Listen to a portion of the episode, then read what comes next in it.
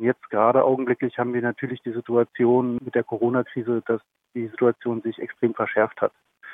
Es liegt zum einen daran, dass die Hilfsangebote runtergefahren wurden. Es hat natürlich auch damit zu tun, dass viele Ehrenamtler und Ehrenamtlerinnen dort tätig sind, die zumeist der älteren Generation angehören und dementsprechend selber eine Risikogruppe darstellen. Insofern bricht gerade das ganze soziale Netz und Unterstützungsnetz für die Jugendlichen weg. Nächste Problem in der Corona-Krise ist eigentlich, dass diese Überlebensstrategien im Sinne von Einnahmenquellen gerade ja nicht mehr existent sind. Das heißt, normalerweise haben die Jugendlichen die Möglichkeit, über das Schnorren, also Betteln und Flaschen sammeln oder den Verkauf von Straßenzeitungen so ein bisschen Einkommen zu generieren, nenne ich es jetzt mal.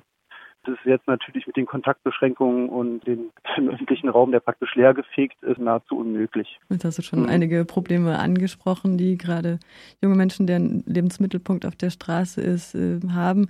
Es kommen teilweise so Nachrichten aus Berlin hier in Freiburg an, dass vereinzelt sitzende Leute auf Bänken schon von der Polizei vertrieben werden, dass es irgendwie jetzt auch verboten ist, sich länger irgendwie als irgendwie eine Ausrufphase auf, im öffentlichen Raum selbst vereinzelt aufzuhalten.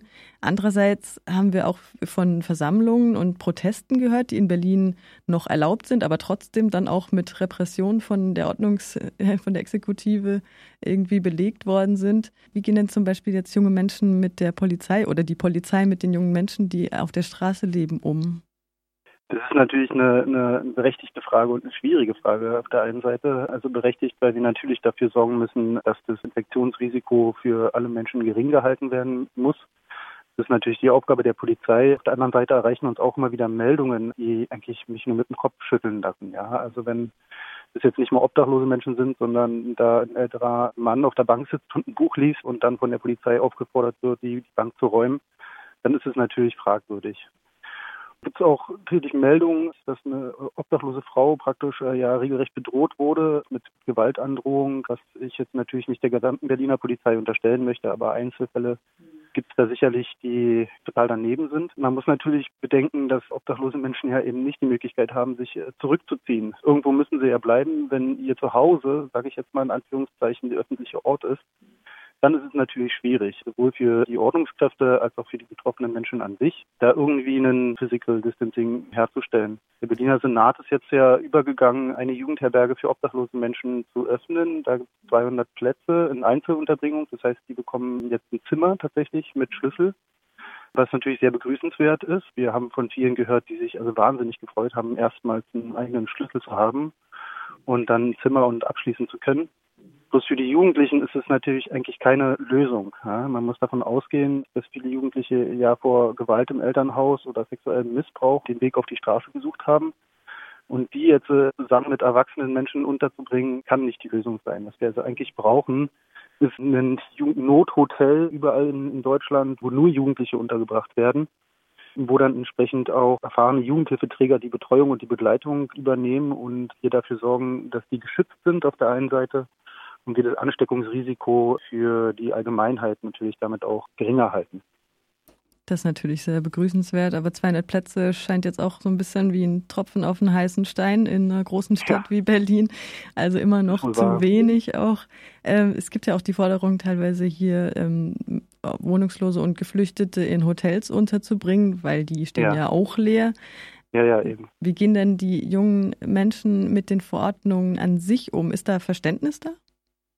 Ich glaube, momentan ist da relativ wenig Verständnis für da, beziehungsweise begrenzt, weil die Probleme jetzt eher existenziell sind. Ne? Also die müssen sich natürlich Sorgen machen, wo können sie schlafen, wie können sie dafür sorgen, dass sie einigermaßen Abstand halten können ne? und müssen überlegen, wo sie was zu essen herbekommen. Ne? Das heißt also, die denken natürlich selbst auch daran, dass sie ihr Infektionsrisiko gering halten, soweit es geht. Auf der anderen Seite sind die existenziellen Sachen im Vordergrund. Wir sind tatsächlich sehr dafür, dass Hotels jetzt geöffnet werden, haben auch gerade eine Petition gestartet bei change.org. Die heißt Straßenkinder vor Corona und sexuellem Missbrauch schützen, sofort in leerstehende Hotels. Kann man gerne aufgucken, unterzeichnen und weiterverteilen, dass man da ein bisschen Schwung reinbekommt. Wir können nicht Sorge tragen für die jungen Leute, indem wir die mit Erwachsenen unterbringen. Du hast ja schon gesagt, 350 Plätze sind ein Tropfen auf dem heißen Stein. Das heißt, es wird immer noch die Möglichkeit gesucht, in den klassischen Notunterkünften der Obdachlosenhilfe einen Platz zu finden. Dort ist die Situation ja immer noch so, dass es mehr Bettzimmer gibt vor allem oder große Schlafsäle. Da sträuben sich mir die Nackenhaare, weil ich von vielen Jugendlichen weiß, dass tatsächlich ja Missbrauchserfahrungen eine Rolle spielen und dann sind die mit erwachsenen Männern, meinetwegen Alkoholikern, zusammen auf dem Mehrbettzimmer. So, das ist ein, ein, Risiko. Das können wir eigentlich nicht, nicht erlauben. Wir müssen schnell dafür sorgen, dass, dass die Jugendlichen gesondert untergebracht werden, einzeln untergebracht werden, gut betreut werden, geschützt werden. Jetzt zählt ja in Baden-Württemberg nach der neuesten Verordnung die Leistung nach äh, Paragraph 67 folgende des zwölften Buchs Sozialgesetz zur kritischen Infrastruktur tatsächlich. Was das jetzt in der Praxis bedeutet, sei mal dahingestellt. Wie ja. ist es denn in Berlin dahingehend, also verordnungsmäßig und was besagt das eigentlich, diese, dieser Paragraph? Kannst du das mal erläutern? Also wir sind ja eher ähm, auf dem Sozialgesetzbuch 8 unterwegs, die Kinder- und Jugendhilfe. Da sehen wir jetzt gerade schon viele Probleme und haben vorher die Probleme schon gesehen tatsächlich, dass die Jugendlichen da aus dem Netz rausfallen, weil die Zugangsbedingungen einfach viel zu schwierig sind, viel zu hochstellig, führt dann oftmals dazu, dass sie sich abwenden vom Jugendhilfesystem und dann irgendwie in Erwachsenenunterkünften versuchen, eine, eine, Unterkunft zu bekommen oder ein Bett zu bekommen und dann gar nicht mal sagen, dass sie minderjährig sind, sondern im Gegenteil behaupten, dass sie volljährig sind mit den Problemen, die ich gerade eben schon erläutert habe. Und ich glaube, also in Berlin läuft das alles total auf Sparflamme gerade, ne, muss man sagen. Unser Träger Karuna ist jetzt dazu übergegangen, tatsächlich Menschen direkt auf der Straße zu versorgen. Wir verteilen Essen, wir verteilen Bargeld, um diese Einnahmenlücken im Prinzip zu schließen. Dann kriegt dann jeder obdachlose Mensch 10 Euro von uns pro Tag in die Hand gedrückt, dass sie sich wenigstens mit dem Nötigsten versorgen können die Hilfen, man kann sich als obdachloser Mensch mittlerweile kaum darauf verlassen und die steuern da regelrecht auf eine humanitäre Katastrophe zu. Ich will es jetzt hier nicht dramatisieren, aber wenn ich mir vorstelle, dass es tatsächlich noch weiter so geht, dann wird mir Angst und Bange. Und da muss man natürlich die Frage stellen, also die Regierung gibt Milliarden für die Wirtschaft aus, aber für die vermeintlich Schwächsten in der Gesellschaft wird relativ wenig bis gar nichts getan. Ne? Insofern auch hier nochmal mein Appell an dieser Stelle zu sagen, öffnet unbedingt die, die Hotels, die Jugendherbergen, alles, was jetzt möglich ist und frei steht, müssen wir den Menschen zur Verfügung stellen. Dann kann man immer noch in Verhandlungen gehen mit der Politik, dass die Hotel- und Jugendherbergsbetreiber, deren Einnahmenquellen dann weggebrochen sind, dass die es kompensiert bekommen. Aber wir schaffen wenigstens Schutzräume, ja, und die sind speziell für Jugendliche besonders wichtig. Also auch politische Versäumnisse aus der Vergangenheit, die sich jetzt eigentlich so zeigen, oder?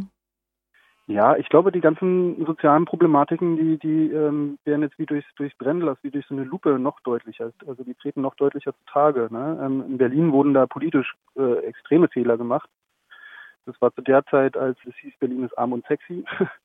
Man erinnert sich noch, wurden die landeseigenen Wohnungen und Wohnungsbestände tatsächlich für ein Apfel ein Ei verkauft. Und jetzt geht man dazu über. Es gab ja diese Enteignungsdiskussion und dergleichen mehr die wieder aufzukaufen. Ja, und irgendwer, der das damals gekauft hat, ein Investor, erzielt jetzt die zehnfache, hundertfache Summe dafür, was eigentlich an einer doppelten Enteignung gleichkommt, weil das zahlt ja dann der Steuerzahler.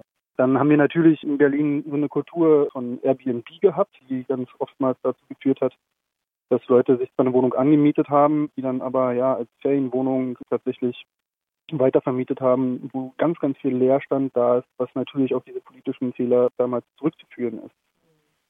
Ich glaube, wir müssen die Krise jetzt als Chance begreifen auch, um die Obdachlosigkeit tatsächlich zu beenden. Nehmen wir tatsächlich jetzt erstmal die Hotels oder so oder die Jugendherbergen, bringen die Leute da unter und wandeln die dann um. Unsere Forderung ist ja schon seit langem, den Kreislauf zu durchbrechen und Housing First zu betreiben, wie das in Finnland gemacht wird. Also alle Wohnheime für wohnungslose Menschen in Berlin, die werden die nach ASOC untergebracht. Das ist Allgemeine Sicherheits- und Ordnungsgesetz. Und wir haben ungefähr 40.000 Menschen in Berlin in diesem Wohnheim. Und es kostet 30, 40 Euro pro Kopf pro Tag. Ja. Also das sind unvorstellbare Summen, die dafür ausgegeben werden. Für diese Summen könnte man genauso gut Wohnungen anmieten. Und bisher hatten wir in Berlin immer das große Problem, dass wir keinen Wohnraum hatten und der Wohnungsmarkt Krise, sage ich jetzt mal. Und jetzt tatsächlich haben wir die Chance, dass da auf einmal Fläche da ist, dass da Wohnraum da ist, dass da Hotelzimmer da sind, dass Jugendherbergen leer stehen und jetzt müssen wir die Chance nutzen, tatsächlich da was zu bewirken. Ja, nochmal die Bitte, die Petition Change.org, Straßenkinder vor Corona und sexuellen Missbrauch sofort in leerstehenden Hotels bitte unterzeichnen, dass wir da ein bisschen Schwung reinbekommen und argumentativ natürlich anders aufgestellt sind und dementsprechend auch der Politik entgegentreten können.